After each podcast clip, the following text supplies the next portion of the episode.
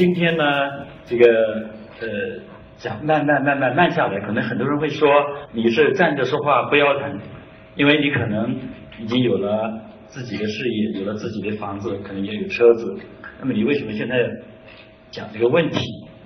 我想很多朋友可能会反问我，所以说呢，我非常害怕去大城市，因为每次演讲呢，有时候会有人提到这个问题。这是我每次到大城市以后，会拍一些照片，这种感觉就是我最害怕的。比如说我到了北京南站下来以后，我就被人流簇拥的往前走，然后跟着人流又被加进了地铁，去哪里去了我真的也不是很清楚。那么这里边张景可能很多朋友在北京的朋友都知道，有时候每天还会体会这种感觉。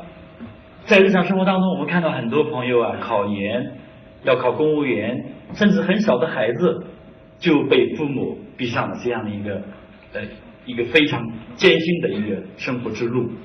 那么在南京呢，我们有知道有个非常著名的清代的文人叫袁枚，他这个人呢，就是在三十六岁他就辞去了官职，他也不去从事呃经商，而是在呃南京的西边开辟了一块地，做成了一个园子，就叫随园。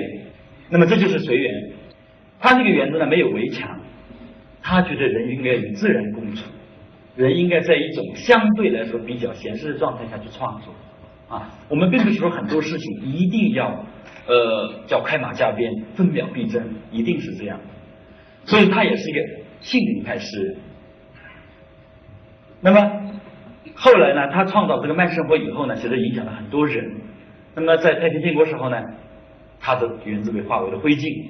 后来又在这里呢，美国的一个教会学校又在这个遗址上呢，又做了一个学校——金陵女子文理学院，也就是当时的金陵女子大学。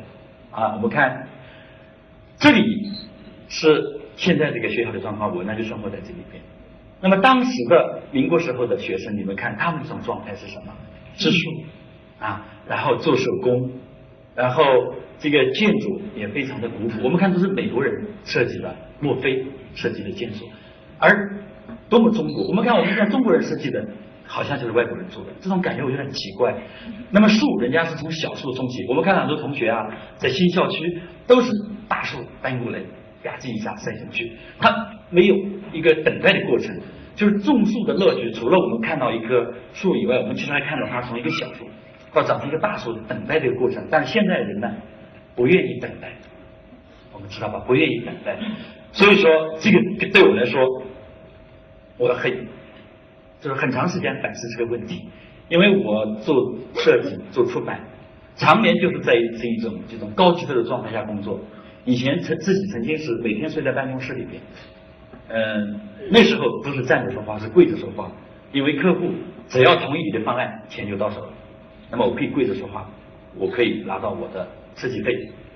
但是常年下去以后，你发现你自己心态其实是非常有问题，啊。非常有问题，因为我们是做设计、做创意的。如果去做生意的话，还是另外一回事。因为做设计、做创意，你要把你自己的情感投入进去。啊，我们就像赵赵刚才我们听他的歌一样，他如果没有情感，当成一个生意来走的话，他的歌绝对不会叫生意。我自己也感觉到，我是做设计、做创意。如果我常年在这样一种状态下，我觉得对我来说就是生命，就是太浪费了。所以说，我会在我们学校呢，在同一个位置，我去感受一年四季的变化。这是我们。看到是一个一个一个一年四季同一个地方的一个风景，但是就在我们学校里，其实很多人也不去关注这个风景，为什么呢？学校里和社会差不多，要去做讲师、做副教授、做教授的课题、带研究生，还要拿很多呃这个这个奖。那么很多人其实也也也会忽视这样的一些东西。那么我当时就很想过另外一种生活。就是我想我在南京这么一个节奏还是不是很快的一个城市里边，我在一个百年的一个老校园里去生活，我为什么还要把自己心态做成那么焦虑、那么着急？而且当时我进了医院的时候，曾经做过检查，医生告诉我，你再这样干下去，身体可能会出问题了。所以说，我们刚才讲慢下来是一个非常难的话题。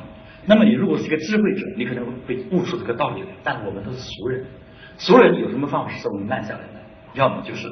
你吃尽了苦头。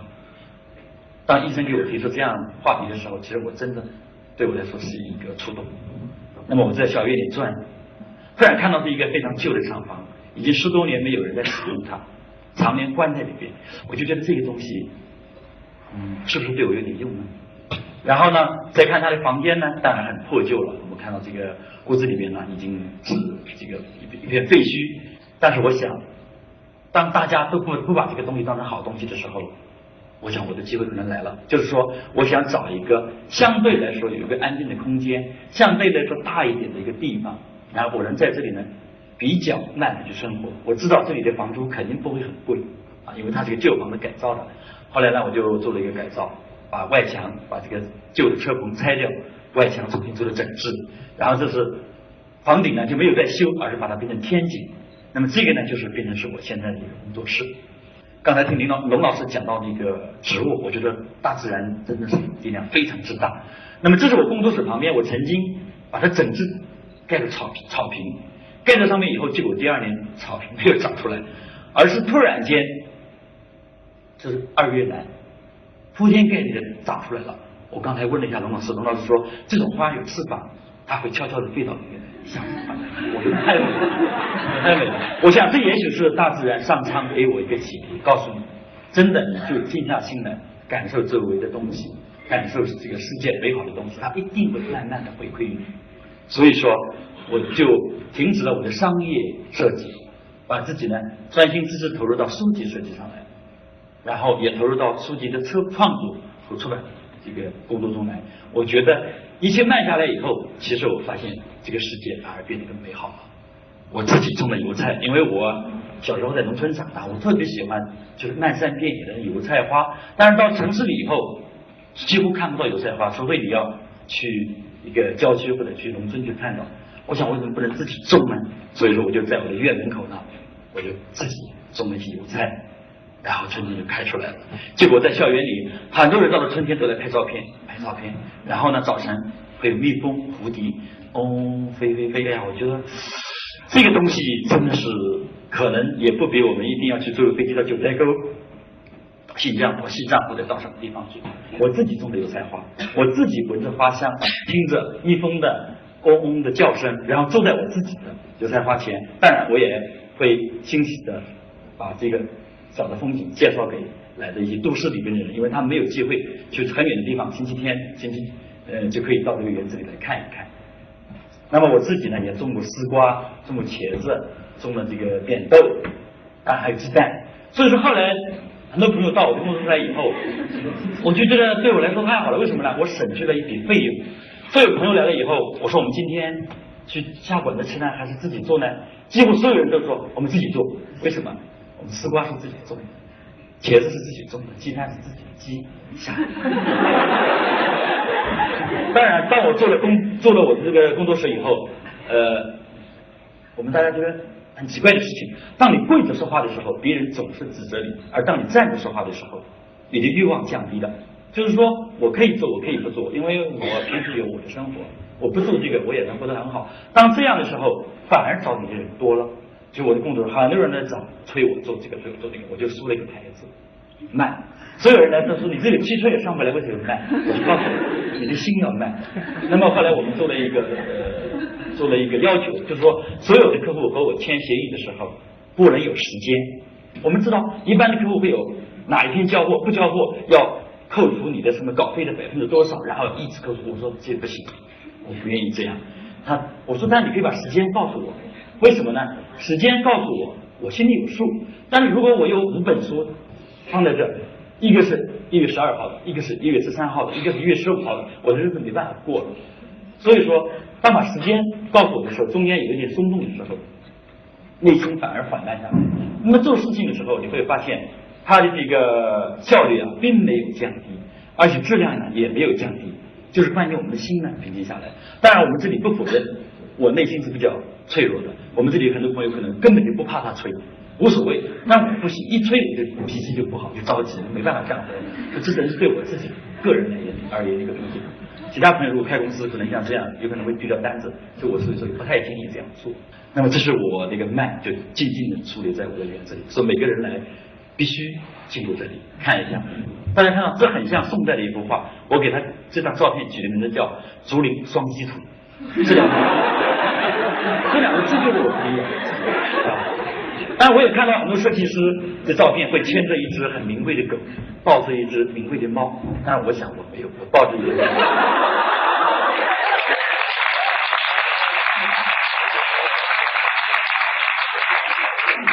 鸡很好，对吧？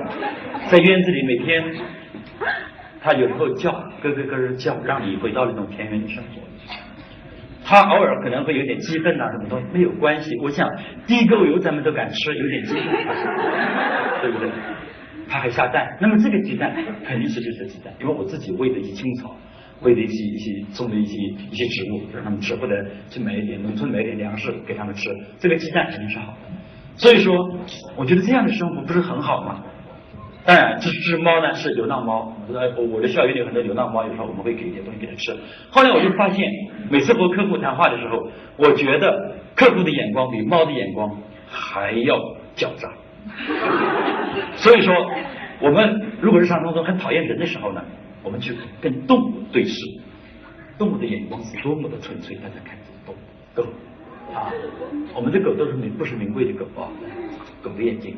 当然有时候。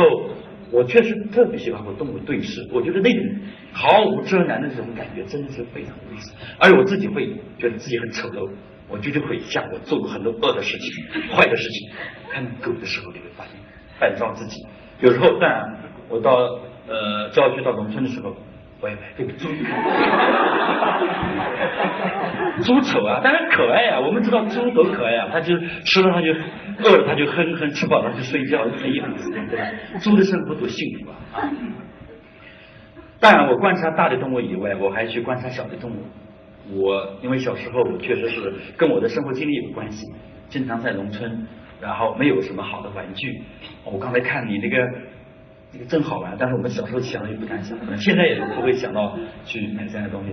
那么小时候经常和昆虫在一起，所以说到现在还是这个样子，会找一个没有人的地方趴下来，然后去翻看草呃草丛里的一些小虫子。这是一只齿货，我想龙老师肯定研究这个东西知道。这个齿货特别有意思，它走起路来腰是一弓一弓的，哎，我有时候飞在手上看它爬的这个动作，翠绿色的，很漂亮。哎呀，这个戒指也很漂亮。哎，这不是戒指了，你看，它有一天呢，一个虫子从树上掉下来了，它不不知道为什么掉下来以后摔到地上没死。这个呢后来查了一下，叫珠尖利甲啊，珠尖利甲，我就把这个珠尖利甲放在手上拍了一张。当然我养着它，后来养好了以后我就把它放掉了。我就觉得这些小虫子都给我带来了很多创意，很多想法。那么这就是那个一份虫，我后来呢养了它很长时间。结果我就有一天放在树枝上，我就发现这个虫子很有意思，它和这个蚂蚁啊处别长。你看这个蚂蚁在找它，在树枝上爬来爬去，哎，这个一寸虫把自己扮演成树枝的样子，小动物在捉迷藏。那么就这个故事，我已经呃把它变成了一个绘本，将会在呃明年初出版，叫嗯呃就是好无聊的一寸虫，就是一寸虫和小动物捉迷藏，捉迷藏。那么我想同学呃朋友们肯定要要想。就是我们这样的慢生活，不是慵懒懈怠，不是消极。我们把节奏放慢了以后，会发现，在日常生活当中，很多东西跟你的内心产生了碰撞，它真的会源源不断的给你输入灵感，一定不是真的是懈怠、懒惰，不是这样的。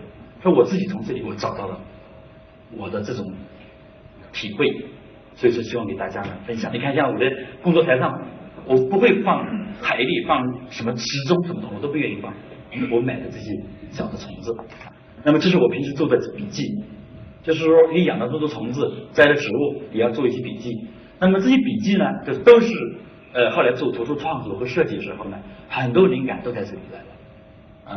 所以说我们呢平时需要积积累，但是我们也知道，很多人说那有什么好啊？我急中生智。有人说我急了，我可以急中生智，但但是急中生智的概率一定不是很多，不是很大。所以说很多东西要厚积薄发。我们慢的过程其实就是积累的过程。当我们需要用的时候，那时候你急的时候，你生那个智，可能真是由长时间慢积累出来的东西。你急的时候，你可能才会有。我养过蚂蚁，呃，我养过老鼠，我养过蜗牛，我养过小蝌蚪。这个东西除了平时让我感情上有一份寄托之外呢，我还是有一些私心的。我想将来可能会用到它，编故事，呃出版书、读书的时候用到它的。那么这就是我后来我用到的，这是我做的一本蚂蚁书，叫《第一》。这本书呢，呃，在零八年出版，至今已经第四次印刷，受到很多读者的喜欢，也获得二零零八年世界最美的书。这本书也被韩国引进出版。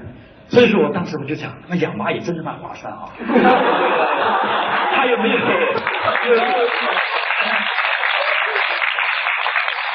它没有成本，到到地上面做一点过就可以。它也不要你费太多的时间去照应它，因为它自己，它自己这呃生这个生存能力很强。当然，我们把它这里边东西平时积累以后，我又开心，因为每天我跟小朋友交流，最后我变成了书。哎，大家要关注我。那刚才我们也看到，刚才那个电视台也在采访我。但我书我又卖掉书了，我还有钱挣。那我为什么不卖下来呢？对不对？所以说我后来想，这个条路走的是对的。这是书里面的场景，大家看到，都是我拍的一些照片啊，养的是蚂蚁拍的照片。这是那本老鼠的书啊啊，我养两两只老鼠。正好下大雪天的时候，我就带出去散步。你要带狗带狗带狗。那我想，老鼠不是会跑吗？其实我告诉你们，这个老鼠呢，不是我们田里的老鼠，这个老鼠啊是医院里的老鼠，小白鼠做试验用的。那么在雪地里的时候啊，这个老鼠啊，它能感受到你腿上的温度，所以你放出去的时候啊，它一定是往你跟前跑，而是跑不是跑得很远。这是我觉得很有意思，当然可能跟我养它时间长也有一些关系啊。呃，我们讲了这么多，很多朋友说我在都市里，我知道啊，我也没有你这个南南京师范大学这么大的漂亮的园子啊，我也没有你改造的工作室啊，我没有什么什么东西啊，呃，我也没有时间去九寨沟、去张家界去看风景啊。其实这都是借口。那么这是我校园里散步的时候，我想这个场景在北京到处都可以见到，就是一条路，两边长一点杂草杂树而已。那么这有什么呢？但如果我们上班夹着包，或者拿着手机发短信，或者看今天什么八卦新闻的时候，你根本无心去在日常生活中去发现这个东西。那么这个照片大家看了，真的没有什么。我告诉大家，只要你慢下来，就会有收获。那么慢下来了，我刚发现刚刚下过一场雨，下过雨以后呢，前面有个小水塘，大家可以看到，靠着画面的这下方有个水塘。停下来，不要走，蹲下来看一看。哎，这时候你会发现，这里有个东西，是一只小蜗牛在缓慢的爬行。当然，我想，如果你走得快，你根本看不到。那说我还是看不清楚。那么我想，你能不能把自己人的姿态放低，啊，趴下来看，你会发现。这个很小的水洼变成了一个湖，这个蜗牛正在湖边散步，风景就是这样。你的心有多大，风景就有多大，并不是说你跑到张家界、跑到九寨沟里就会怎么样。这时候风景变大了。那么我后来这只蜗牛我就带着它，我给它化妆了一下，花瓣都在上面。上照片很多人喜欢下载，做成电脑的什么屏幕屏屏屏保。哎，我就给他我说这个太简单了，你只要慢下来啊，蜗牛到处都有啊，啊，你可以做。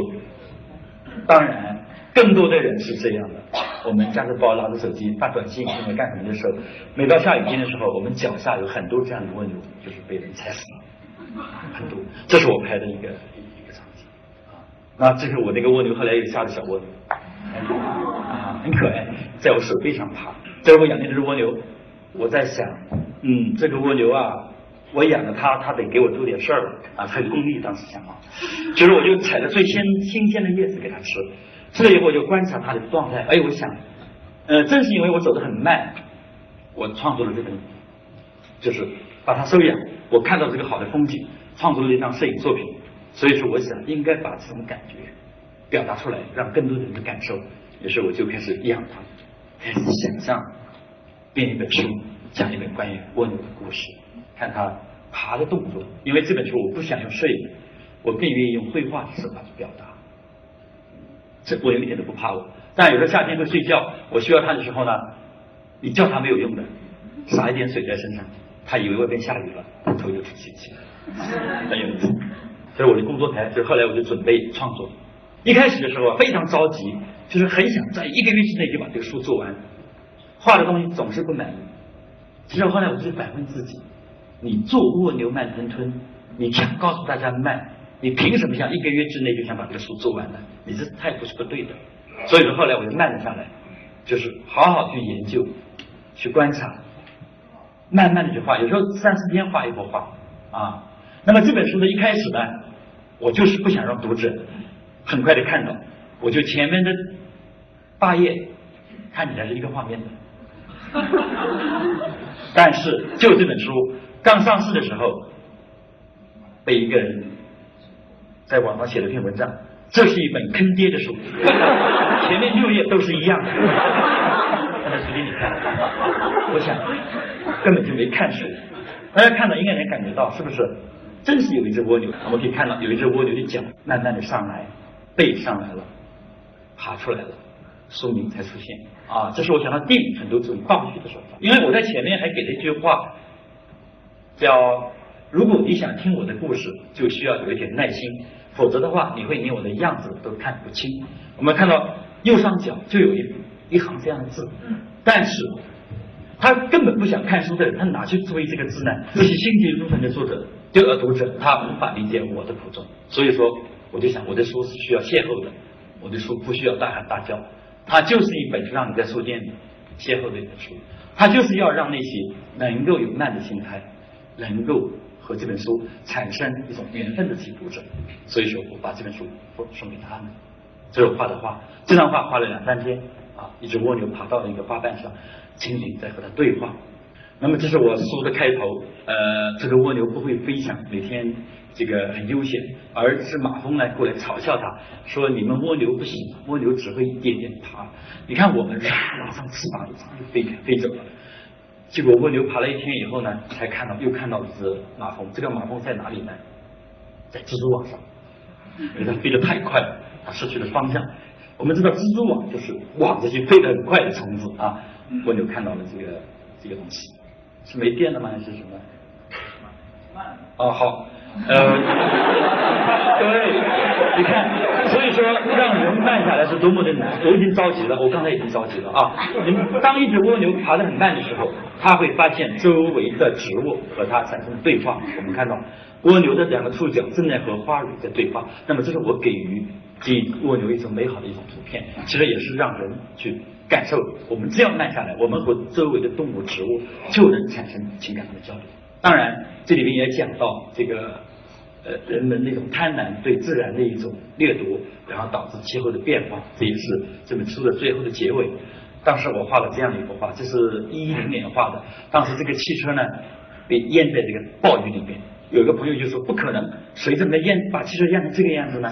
后来我就发现，去年我追生产看，有这个北京的水比这个大得多。那么后面最后是讲自然。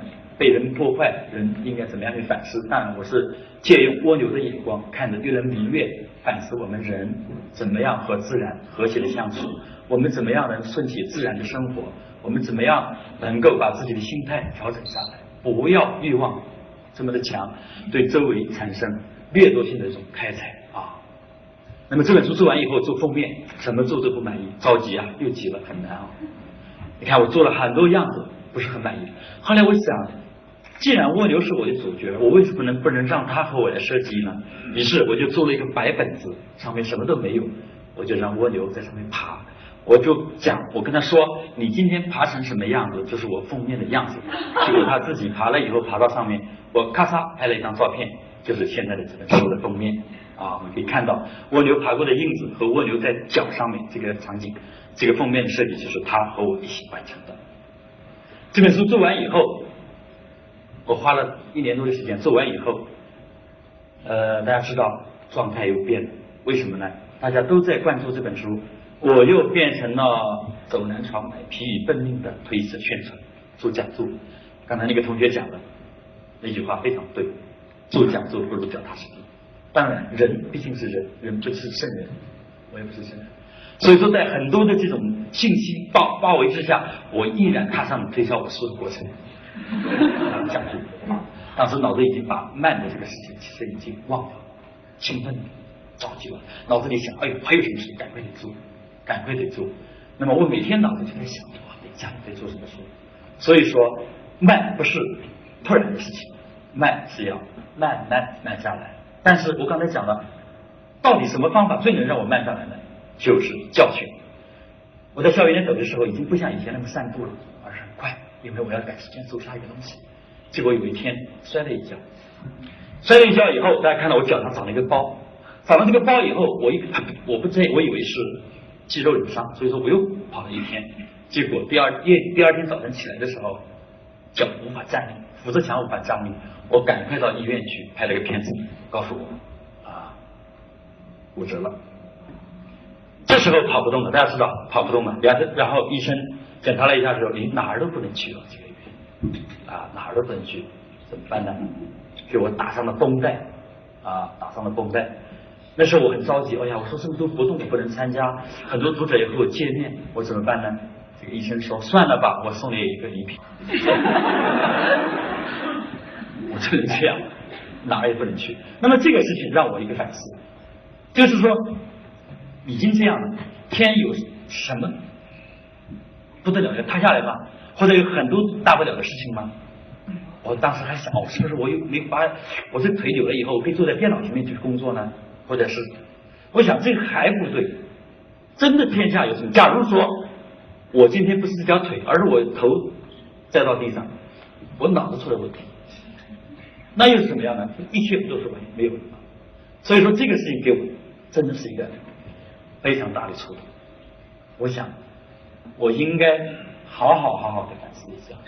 于是呢，我就想我把时间抛弃掉，我不再用表，我的钟把电池卸了，我也没有微博，大家知道我不上网，没有微博，我就想把时间在我生活里啊，什么是我的时间呢？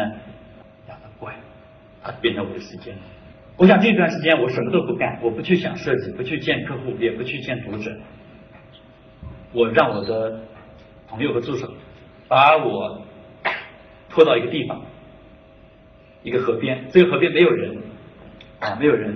我想一大早就去看，我想看什么呢？我想看一天的变化。一个没有人的池塘，池塘里有一只船啊，有只船，什么都没有，也没这个船也没有人使用它。非常安静，我想我得好好去想想这个问题。我们知道，在日常生活中，人喜欢看手表、看手机、看短信，看很多很多很多的东西。这个东西其实我们知道，有时候它掩盖了我们内心的东西。我们日常生活当中有很多恐惧、有焦虑、有不安，有很多很多东西，但是我们不愿意去面对它。我们怎么办？我们去看各种新闻、各种八卦，讨论各种。别人的一些事情，讨论各种明星炒作出来、制造出来的新闻，我们把我们自己打进去、卷进去，把我们时间打给这些东西。那我觉得我不愿意，所以说我就把什么东西都屏蔽掉，我到这儿看，天不亮我就看。于是呢，我就制作了一个很小的一个小画面，当然这里因为时间关系，我就不想放太多，我们可以暂时的忘掉时间。伴随着我看一看池塘里一天的变化，鸟儿起来找食吃，天亮了，一只鸟在船上，一只蝴蝶从水面上飞过，在前面的植物里有一只蜘蛛正在织网，它很早就起来了织网。花瓣飘过来以后，有两条鱼在追逐着这个花瓣，一只野鸭子过来，水蚂蚱在水上漂浮，一只天牛站到了蜘蛛网上，蜘蛛和它在一起溜达，蜻蜓 下雨了，然后蜘蛛网失去了粘性，蜗牛跑掉了。青蛙，雨后青蛙漂在水面上，月亮，月牙的倒影在水面上，野鸭子在水面上掠过的时候，鸟儿归巢，越来明月，